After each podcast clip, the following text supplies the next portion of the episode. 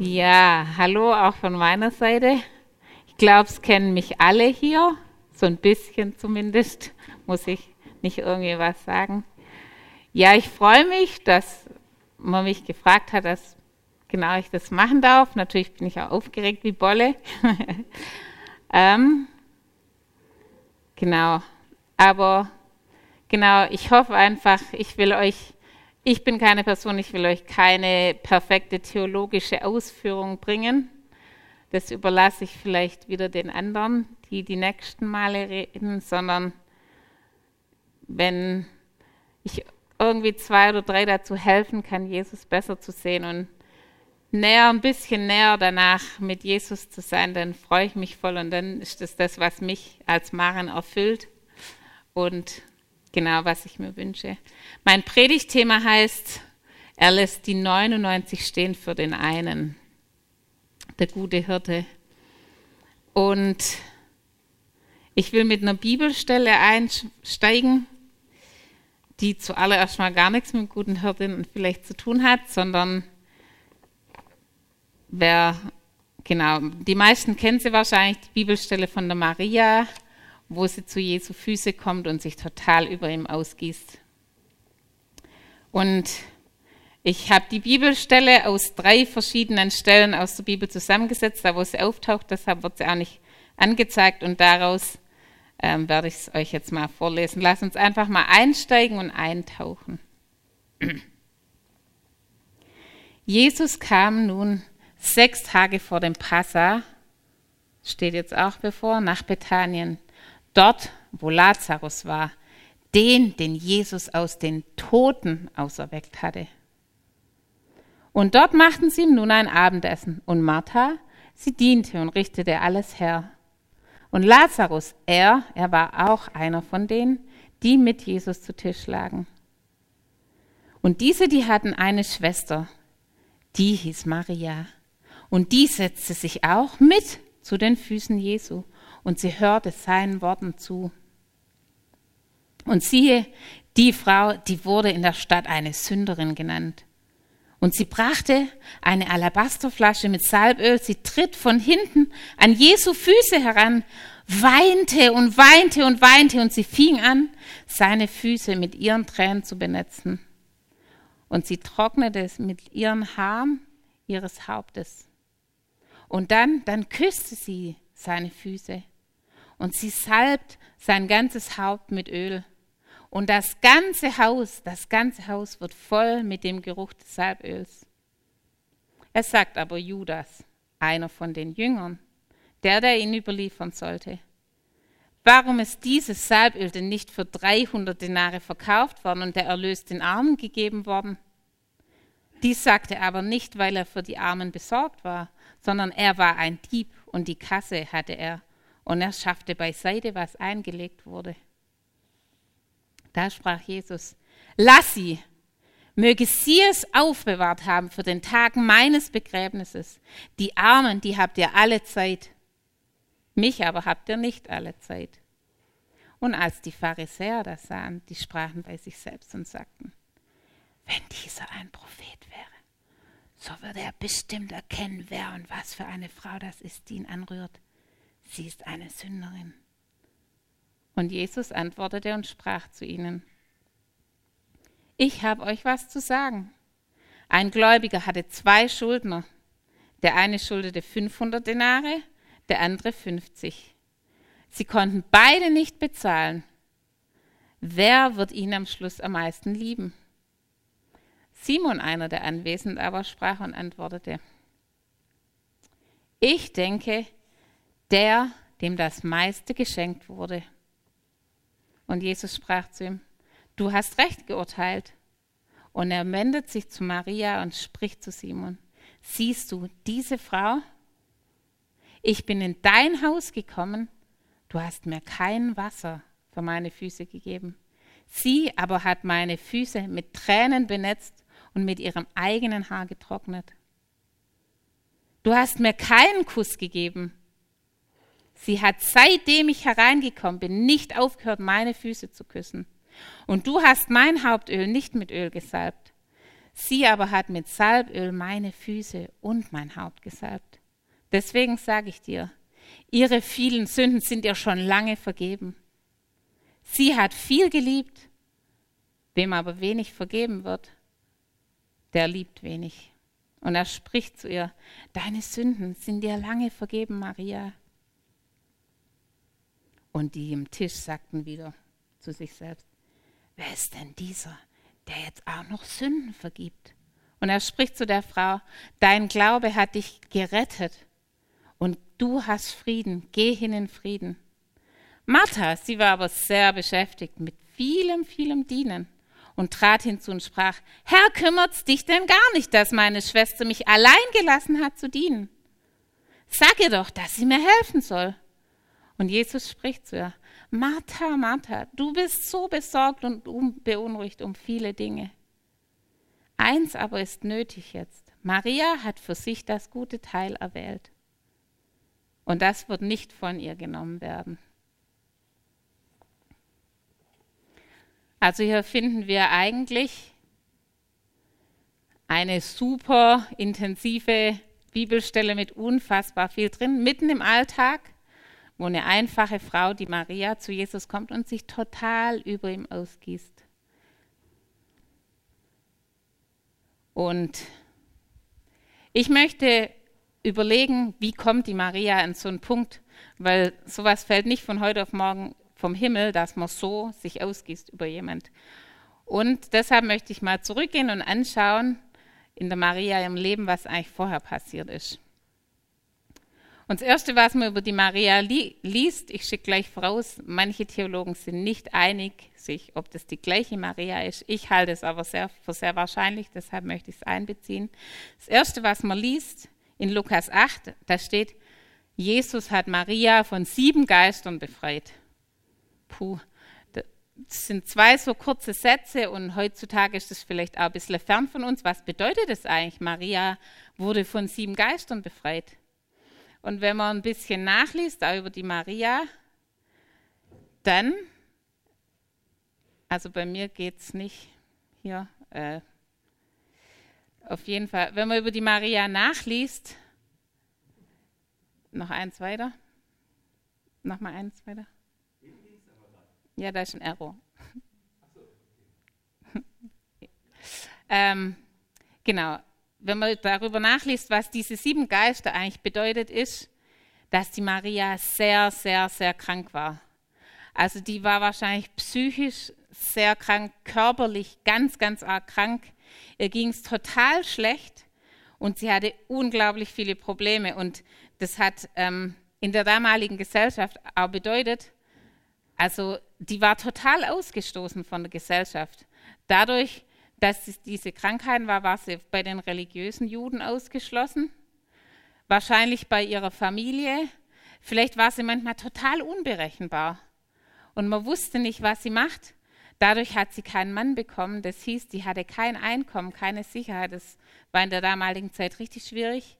Und ihr ging es richtig, richtig, richtig schlecht man vermutet oder manche vermuten, dass sie auch Prostituierte war. Aber das, das war, weil sie hatte keine andere Möglichkeit. Sie musste sich versorgen. Das war eine Möglichkeit, sich zu versorgen und am Leben zu halten. Sie hatte keinen anderen Lebensunterhalt. Dadurch, dass diese ähm, Krankheiten da waren, das hat ihr ganzes Leben beeinflusst. Ja? Lass uns da mal reinversetzen. Also das, auch heute in vielen Ländern, die Frauen, die in der Prostitution sind, das sind Frauen, die wollen sich so durchbringen und ihre Kinder so durchbringen, weil ihr Leben ihnen keine andere Möglichkeiten gibt. Und so war es bei der Maria auch. Die hatte keine andere Möglichkeit und es hat ihr ganzes, ganzes Sein, ihre Familie, ihre Beziehungen, alles beeinflusst. Sie war ausgestoßen, einsam und genau. Und in das rein, in diese Situation, da ist dann auch noch Martha, ihre Schwester, die ist vielleicht immer besser, die kriegt alles auf die Reihe. Die hat eine Vorsicht, die war vielleicht gut in der Schule, die kriegt ihren Haushalt auf die Reihe, die kriegt alles auf die Reihe. Und die Maria im Gegensatz dazu nicht. Und dann in dieses Leben, in die Situation von der Maria rein, da taucht plötzlich in dieser Zeit ein Mann auf, ein ganz normaler Mann, ein ganz normaler Mensch. Vielleicht erzählt irgendjemand der Maria davon und sagt, hey Maria, da ist so ein Mann, der heißt Jesus, der zieht umher, der zieht an verschiedene Orte und der spricht und der predigt und das, der predigt tolle Sachen.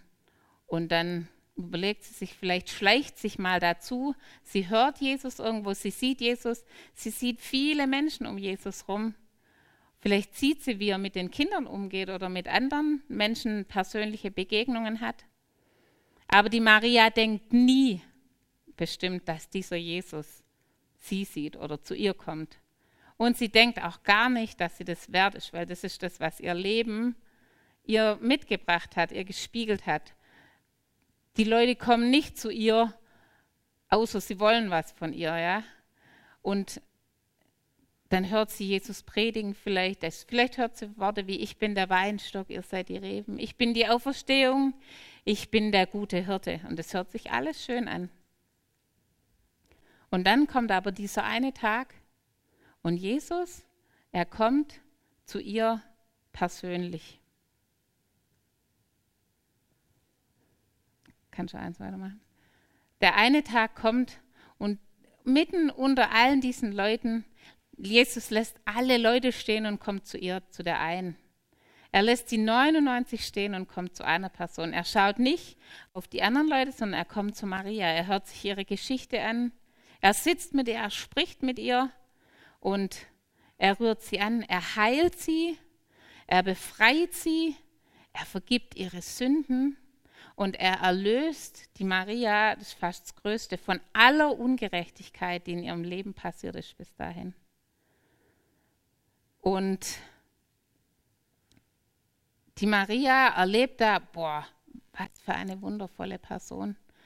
Und sie hat in dem Moment erlebt sie für sich persönlich, ganz persönlich, was Jesus sagt, ich bin der gute Hirte. Ich lasse die 99 stehen und komme zu dem einen. Er lässt alle die Leute um sich rum und kommt zu Maria. Und er spricht mit der Maria. Er, lässt, er ist nicht in dem Moment interessiert, was reden die, was reden die, sondern er guckt nach der einen Person, nach ihr selber. Und das, gibt auch, das ist auch für uns wichtig zu verstehen, glaube ich. Er lässt die 99 stehen für den einen. Jesus ist nicht interessiert an den Massen. Jesus ist, glaube ich, nie interessiert an den Massen am Kollektiv. Er ist nicht interessiert an dem, ah, die ganze Gemeinde macht mir Lobpreis. Er ist nicht interessiert am Kollektiv, sondern er ist immer an dem einen interessiert. Er ist immer darin interessiert, an dem Du und er, an ich und er, immer an der einen Beziehung.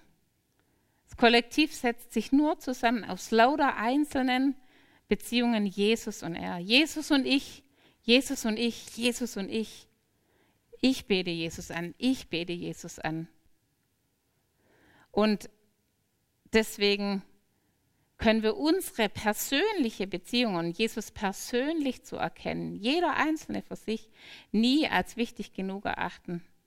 Es ist nicht wichtig, ob die Gemeinde irgendwie Jesus erkennt. Es ist ja wichtig, dass du Jesus erkennst und deine Beziehung. Und ich möchte auch dich ermutigen, nicht auf deinen Nachbar zu schauen, sondern dir zu überlegen, auch erkennen, Jesus erkennen bedeutet in dem Fall ein gutes Erkennen, was von Jesus zu sehen. Und es kommt in ein Inne und es löst in mir persönlich eine Faszination für Jesus aus. Wie Faszination bei dir für Jesus aussieht, das ist total individuell und persönlich. Das kann ich nicht, will ich gar nicht beurteilen oder vorschreiben, aber jeder Einzelne, dass, dass jeder persönlich Jesus erkennt und das Faszination in ihm auslöst. Und ich möchte auch vielleicht fragen, wenn, wenn du oder ich in unserem Leben nie einen Moment haben, im Alltag irgendwann, wo wir denken, wo wir kurz mal denken, hey Jesus, wow, das hast du gemacht, ich will dir Ehre geben dafür. Einen ganz persönlichen Moment der Faszination mit Jesus. Dann ist vielleicht Zeit, sich vom guten Hirten einladen zu lassen, ihn zu erkennen. Uns es dazu zu geben, zu sagen, ich, ich, nicht wir, sondern ich will dich erkennen und ich will Faszination für dich haben.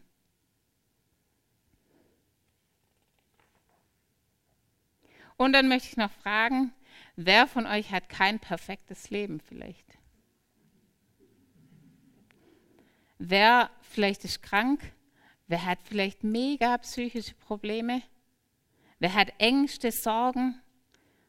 Vielleicht irgendwo Sachen, die nicht richtig sind, die man macht, Geheimnisse? Kein perfektes Leben wie die Maria. Oder vielleicht hat jemand vor sich auch jemand so Besseres immer zu Hause gehabt. Also ich zum Beispiel habe einen Bruder, der war als Kind, der war das weißeste Schäfchen, da konnte immer nur schwarz dagegen sein. Aber schwarz sind zum Glück nur bunt. Aber der war so weiß, da, da gab es also nur grau und schwarz daneben. Nicht, dass meine Eltern mir das zum Vorwurf gemacht hätten oder so.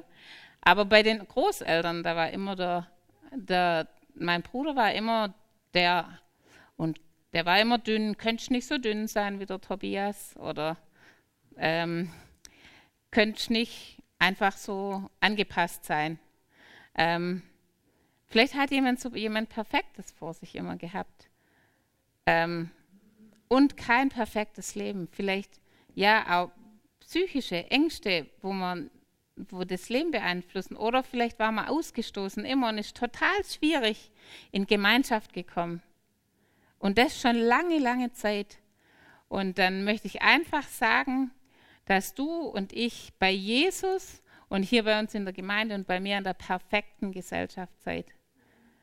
Dass das kein Grund sein soll, zwischen Jesus und sich zu stellen oder zu denken, man muss, soll von Jesus wegbleiben sondern Jesus ist wirklich erst mit den Leuten gesessen, die nicht perfekt waren. Die haben ihn, die haben ihn interessiert.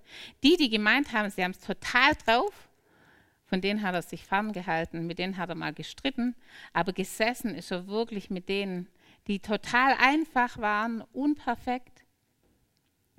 Und er ist gekommen, um zu versöhnen und Zuflucht zu bringen. Er ist gekommen, um ein Arzt für die Kranken zu sein und Gerechtigkeit zu schaffen für uns. Deswegen, so, und wenn es einem total dreckig oder noch dreckiger geht, dann ist genau der richtige Zeitpunkt, und zu Jesus und hier zu sein. Auch hier bei uns soll das nicht ein Grund sein, nicht zu sein. Jesus lässt also die 99 stehen für den einen. Er ist der gute Hirte. Er lässt immer die große Masse für den einen stehen. In der Bibel sind auch die meisten Dinge, die für uns heute relevant sind, aus Jesu Leben Begegnungen mit Einzelpersonen. Das Allermeiste steht schon, er war predigen, aber die meisten Stellen sind Begegnungen mit Einzelpersonen. Genau. Wie geht es in Marias Leben weiter danach? Sie hat es für sich persönlich erkannt, ein Stück weit. Jesus ist mein guter Hirte. Er meint mich. Er liebt mich. Du kannst ein Bild weitermachen. Und sie wird eine Jüngerin von ihm. Wir lesen in der Bibel, es gab auch Jüngerinnen, viele sogar. Und sie wird eine Jüngerin von ihm. Sie zieht mit ihm mit und sie hört ihn immer wieder. Sie sieht, was er tut und sie versteht immer mehr. Sie ist aber auch in ihrer Familie immer wieder zu Hause und muss anfangen, ihr Leben auf die Reihe zu kriegen. Das ist nicht perfekt, nur weil das jetzt war. Sie muss alles neu lernen und ähm, das auf die Reihe kriegen. Und dann kommt Lazarus ins Spiel, ihr Bruder. Und er wird todkrank. Also wie wenn jemand Krebs kriegt, kann man sich heute vorstellen. Krebs, Endstadium, der wird todkrank. Und dieser Lazarus, ihr Bruder, ihr eigener Bruder, ihre Familie, der stirbt. Also der ist so krank, dass er stirbt. Und die Familie, wir können lesen, dass inzwischen dass Jesus die Familie liebte und dass die Familie Jesus liebte. Und sie haben so viel inzwischen von Jesus verstanden und gesehen, dass sie nach ihm schicken und sagen, hey Lazarus, dein Freund liegt im Sterben. Vielleicht, dass er wenigstens kommen kann und sich verabschieden von ihm. Oder vielleicht glauben sie schon, wenn Jesus kommt, könnte was passieren. Aber der Lazarus ist tot, der Bruder und Jesus ist auf Reisen, er ist beim Predigen an vielen Stellen und lange Rede, kurzer Sinn, er unterbricht die Reise und kommt zu der Familie, zu der einen Familie, zu dem Lazarus, zu dem einen nach Hause. Er lässt alle stehen und geht zu dieser Familie. Wieder sieht die Maria, Jesus lässt alles stehen, weil er mich und meine Familie liebt, weil er mich und meinen Bruder und mich meint und er kommt zu mir und zu meiner Familie. Und dann weckt er noch den Lazarus aus den Toten auf. Vier Tage war er im Grab. Und, und er, er heilt diesen Lazarus und weckt ihn auf. Und er nimmt sich Zeit für die Familie wieder. Er ist da. Und Maria sieht es wieder. Das ist so persönlich für sie.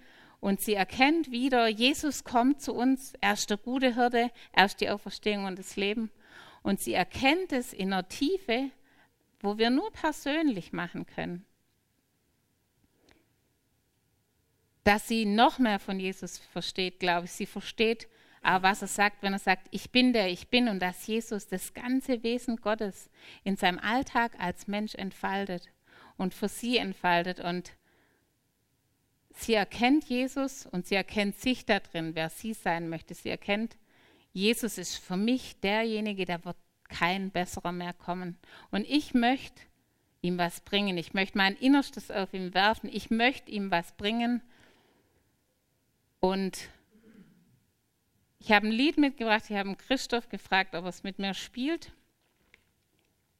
Wo es genau darum geht, wie die Maria eigentlich vielleicht drüber nachdenkt, ähm, reflektiert, wer dieser Jesus ist und dann für sich merkt, wer, wer er für sie ist dass er der größte König und ihr Messias ist und ihr das Wertvollste ist.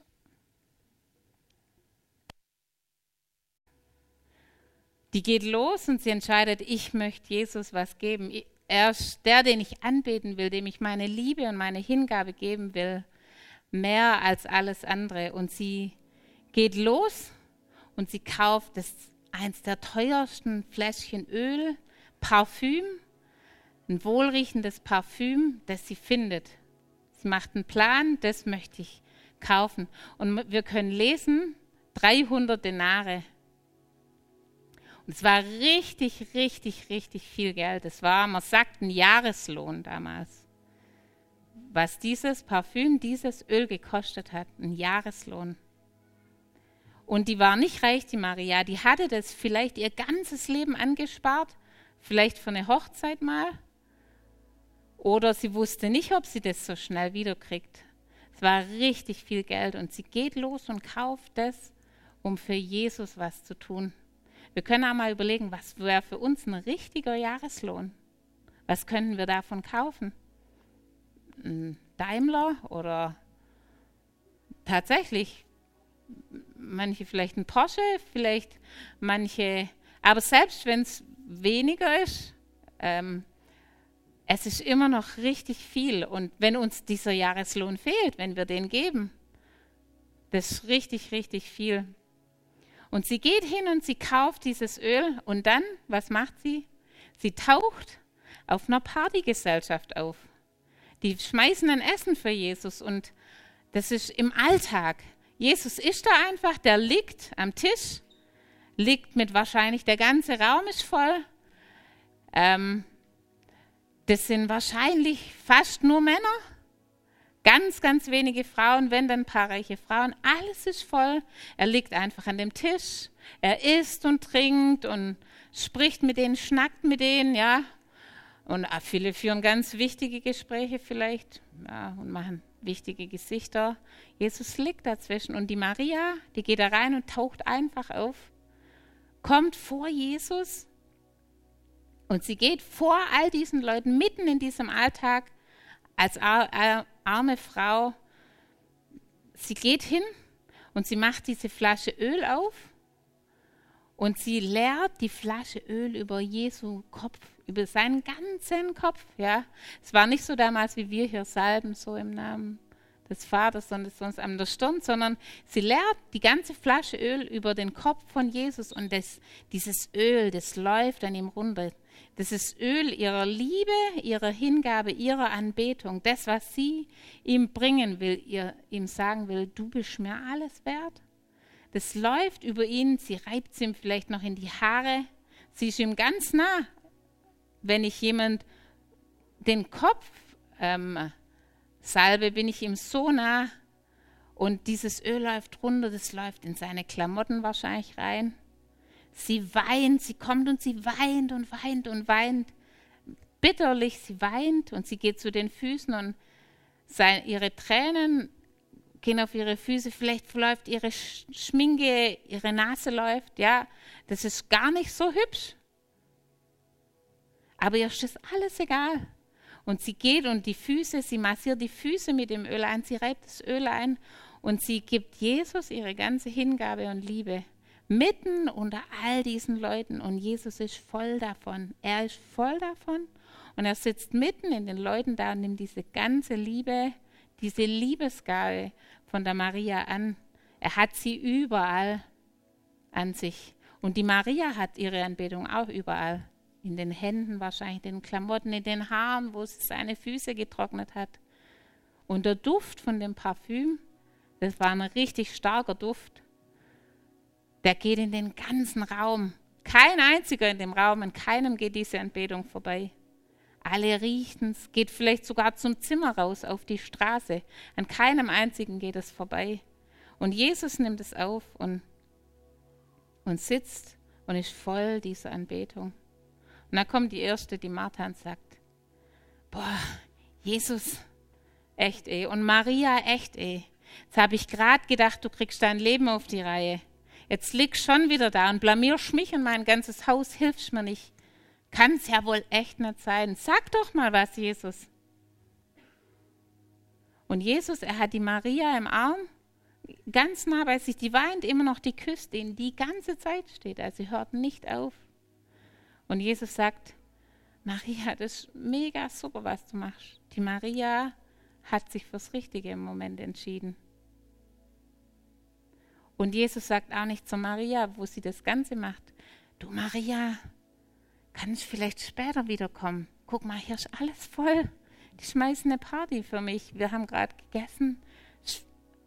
Kannst vielleicht später kommen? In einer halben Stunde habe ich Zeit. Kommst bei mir zu Hause vorbei? Können wir das machen?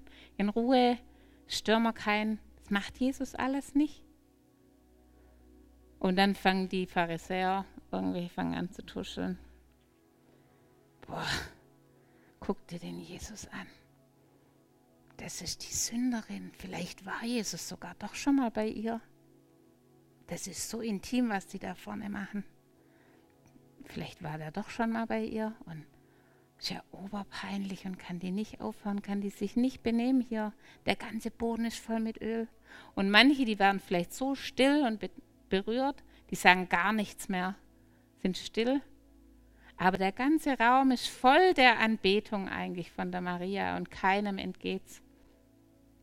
Und Jesus nimmt, lässt die Maria nicht aus den Armen und er, lässt, er nimmt sie in Schutz und er genießt es. Und er sagt sogar noch, die Maria hat mich für meinen Tod gesalbt. Schmeißt noch mega was in den Raum, wo keiner versteht. Versteht sowieso schon keiner.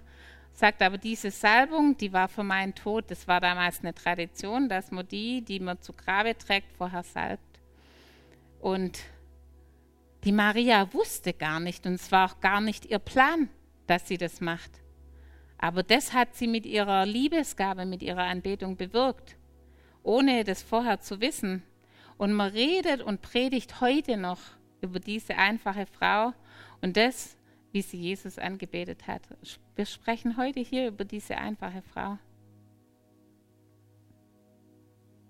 Und Jesus ist voll davon. Selbst wenn er nachher nach dem Essen rausgeht auf die Straße, ist er der ist physisch, emotional, körperlich, geistig voll dieser Anbetung. Und er nimmt sie mit in die Welt, die bewirkt was. Er nimmt sie mit und die Maria nimmt sie auch mit. Alle können ihm das nachher ansehen draußen. Der sieht auch nicht mehr so gut aus jetzt.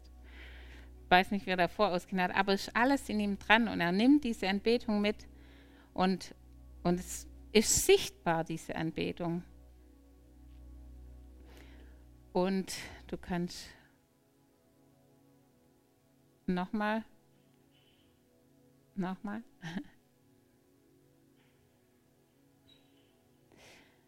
Genau, und diese intensive, intime Situation, was ich einfach für uns ähm, noch rausziehen möchte, ist, ich möchte uns echt ermutigen, Jesus, jeder Einzelne persönlich Jesus anzubeten, von seinem Innersten, auf seine Art und Weise, auf seine ganz eigene Art und Weise und, und das zu sagen, dass das völlig okay ist und es sieht aber jedem anders aus. Ja, der eine, der geht auf die Knie, der andere legt sich hin, der andere tanzt rum und bei manchen ist das Wildeste, was passiert, dass der große Zehen sich bewegt. Ja, das, aber, und wir können das nur jeder selber für sich entscheiden, ob wir ihm unsere Faszination, so wie wir es möchten, wie wir es können, bringen. Dass jeder seine Faszination Jesus bringt und auf eine Art, andere Art und Weise und dass wir aus unserer kleinen Box rauskommen, dass das so und so auszusehen hat. Dass man, es ist in Ordnung, wenn man eine Hand oder zwei hebt. Alles andere ist ein bisschen zu viel, ne? Oder und so, dass uns herausfordern, dass wir, wir dürfen mit unserem Körper, Geist, Seele, Emotion Jesus anbeten. Auch dieses, ähm, viele sagen ja bei den Charismatikern, oh, das Emotionale, das müssen wir mal wieder ein bisschen. Ich möchte heute was anderes sagen. Ich möchte heute sagen, das darf alles eingebettet sein in perfekte Theologie. Da möchte ich, ich möchte nichts eine niedermachen und das andere hoch. Aber ich möchte sagen, dass wir zu Jesus mit allen unseren Emotionen kommen dürfen. Weil er hat uns so geschaffen und wenn nicht zu Jesus, wohin denn? Und ich glaube auch ganz argisch, wenn wir in die Kirche, wenn wir zu uns nicht die Emotionen bringen dürfen, dann bringen es die Menschen woanders hin und dann verlieren wir sie. Weil das ist für jeden so, e, e, egal was für ein emotionaler Typ du bist, Emotionen sind eins der wichtigsten Dinge für uns. Und das, was wir damit bringen und Beziehung bauen. Und wenn nicht hier, wo dann? Und dann möchte ich uns noch herausfordern, aufzuhören zu urteilen, Urteile zu bilden das gefällt mir nicht. So wie der Jesus anbetet, gefällt mich so, wie es die Maren macht. Oder, oder ich, mir gefällt es nicht, wie du Jesus anbietest, anbetest. Es ist vollkommen in Ordnung, wenn mir deine Anbetung nicht gefällt. Und es ist vollkommen in Ordnung, wenn dir meine nicht gefällt. Weil, soll ich was sagen? Deine Anbetung ist nicht für mich, sondern für ihn. Und meine Anbetung ist für ihn und nicht für dich. Und ihm muss sie gefallen. Und lasst uns wirklich wegkommen von dem Urteilen. Und es muss alles immer ordentlich und, und aussehen. Stellt euch mal vor, hier kommt eine Prostituierte rein. Die hat sich die letzte Woche Paul begegnet und er hat ihr von Jesus erzählt und die hat Jesus erlebt und sieht im Paul Jesus und sie kommt hier rein und weil sie ihm so dankbar ist, wirft sie sich hin und macht mit Paul das, was diese Maria mit Jesus gemacht hat. Also wir haben, glaube ich, noch ganz schöne Hürde wir kämen ganz schön ins Schwitzen. So, also ich auch. Also stellt euch das mal vor, einfach bildlich. Lasst uns wirklich von dem Urteilen wegkommen. Und ich möchte dir noch sagen, deine Anbetung bewirkt was im Sichtbaren und im Unsichtbaren. Und oft gar nicht das, was wir planen oder dran denken. Aber sie bewirkt richtig, richtig viel. Und in der Bibel gibt es unfassbar viele Menschen, wo Dinge gemacht haben, wo sie gar nicht wussten, was das nachher für Auswirkungen hat. Und ich habe noch ein kleines Zeugnis von mir. Letztes Jahr bin ich mit einem Freund, also ich, mit dem singe ich manchmal und, und spontan, der geht manchmal in die evangelische Kirche und spontan rufe ich ihn an, können wir heute nicht in der, in der Kirche singen mal? Und er sagt, ja klar, machen wir ich kriege einen Schlüssel, wir gehen da rein und wir gehen in die Kirche und wollten, ähm, also er ist Sänger, aber er ist ein sehr gläubiger Mensch und wir wollten dann einfach ein paar Lieder, die wir für Gott singen, singen. Und da sitzt eine Frau und die weint bitterlich. Und wir sind dann erst wieder rausgegangen, weil wir die nicht stören wollten, weil in unsere Kirche kann man, wenn man so seine Ruhe möchte und für sich sein. Und wir wollten dann nicht rein und laut singen. Und dann sagt er, nee, ich glaube, wir sollen reingehen und singen. Und dann sind wir reingegangen, das war auch während der Corona-Zeit. Und dann haben wir zwei, drei Lieder zu zweit gesungen, einfach ruhig, jetzt nicht irgendwie so einfach from scratch. Und dann bin ich der Frau hin und nachher und ich hatte das Gefühl, ich, ich frage sie, ob sie in den Arm genommen werden will. Also ich kannte die vorher nicht. Und er, der hat die Krise gekriegt, wir sind in Corona, kannst du doch nicht in den Arm nehmen und so. Und ich bin hin und die hat sich gedreht und hat die Umarmung angenommen. Und wir haben ihr einfach nur zwei, drei Lobpreislieder Jesus gebracht. Und dann erzählt sie mir, dass gerade ihr Papa ist gestorben und der lebt in ähm, Kroatien. Und weil Corona war, konnten die nicht auf die Beerdigung gehen. Und sie ist total der Familienmensch und hat Geschwister. Und es und ist jetzt richtig schlimm für sie, dass sie da nicht teil sein kann. Und der größte Wunsch von dem Papa war es, erzählt sie mir, dass die Geschwister an der Beerdigung für ihn zusammen singen. Und sie ist sonst nie in der Kirche. Und da sagt sie, und ich habe gerade dran gedacht, dass sein größter Wunsch ist, wir können, wir sollen für ihn zusammen singen und jetzt können ich, kann ich nicht mal dort sein. Und dann kommt ihr rein und es war wie wenn Gott euch geschickt hätte, um für mich und für meinen Papa zu singen. Und die war so berührt, dass jedes Mal, wenn die mich heute noch auf der Straße trifft, sie anfängt zu weinen und sagt, wie tröstlich und wie sie Gott begegnet ist dadurch. Und das haben wir gar nicht geplant. Also überhaupt nicht. Und wussten nicht, was da passiert. Und ich möchte euch einfach ermutigen, neu Jesus anzubeten und nicht auf die Massen zu schauen. Jesus schaut nicht auf die Massen. Er ist nicht an unserem Kollektiv interessiert, auch nicht an unserem Gemeindekollektiv, sondern an dir persönlich. Ob du Faszination für ihn hast und er wünscht sich so sehr, dass du, dass ich mit ihn erkenne und eine Faszination für ihn habe. Und ich frage mich auch manchmal, hätte ich Jesus damals erkannt, als er auf der Welt ist? Vielleicht fragt sich doch jemand manchmal das. Wenn ich gelebt hätte, hätte ich ihn erkannt. Und damals war das schwierig. Er war ein normaler Mensch wie du und ich. Und die Menschen mussten ihn als Messias erkennen. Er war nicht großartig. Aber ist es nicht dieselbe Frage heute? Erkenne ich Jesus? Ich. Erkenne ich Jesus? Heute ist er unsichtbar. Das ist vielleicht das die Hürde, aber er spricht zu jedem, erkenne ich Jesus? Ist nicht noch dieselbe Frage. Und dann habe ich noch das Gefühl zu fragen, einfach jeder für sich zu überlegen, wer hat nie in seinem Alltag, nie das Gefühl, weil es im Alltag untergeht, weil wir einfach so im Flow und allem sind, nie irgendwo so kleine Momente der Faszination von Jesus. Nie nie ist Jesus wichtiger als die Kinder, Autos, Blumen, egal. Also wir können aussuchen, was wir wollen, als die Werkstatt. Und nie irgendwie so für sich, das weiß jeder für sich, nie so ein Moment, wo er denkt, persönlich mit Jesus und denkt, das hast du gemacht, das sehe ich und ich will dich. Danke, Jesus. So persönliche Momente der Faszination mit Jesus, irgendwo in deinem Leben. Und einfach fragen. Nicht, das ist nicht wichtig, ob das deine Frau oder dein Mann hat oder wir oder irgendwas, sondern du und ich persönlich. Und wenn du das vielleicht nie hast,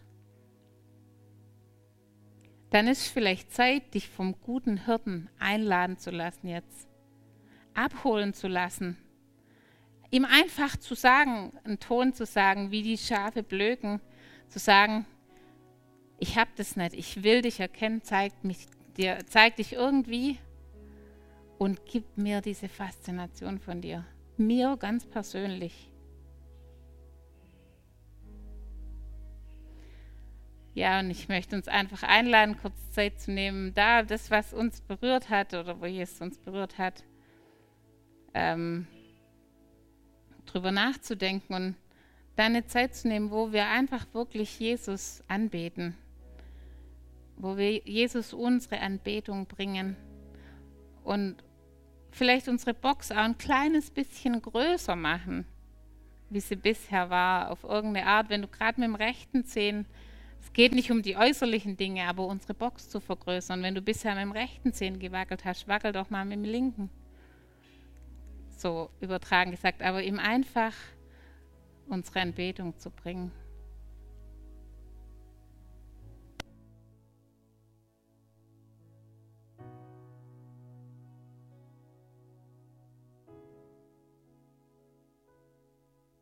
Heiliger Geist, ich bete. Ich danke dir so, dass du da bist.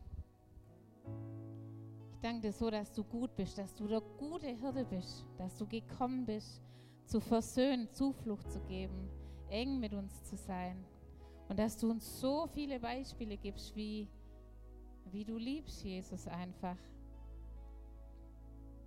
Und ich danke dir, dass du unsere Anbetung liebst, Jesus dass du unsere Liebe liebst, weil du uns sowieso so viel gibst, Herr. Herr, und ich bete, dass wir hier nicht so einfach davongehen und uns, sondern dass wir hingehen und an dem, von dem Öl was wegnehmen, das die, das die Maria oder irgendjemand ausgießt, dass wir unsere Hände irgendwo reinhalten oder unseren Kopf irgendwo reinhalten und was mitnehmen wollen von dem, wo du berührst, was mitnehmen wollen, herausnehmen wollen, wo an uns dran klebt und an uns dran bleibt, an mir dran bleibt, Herr.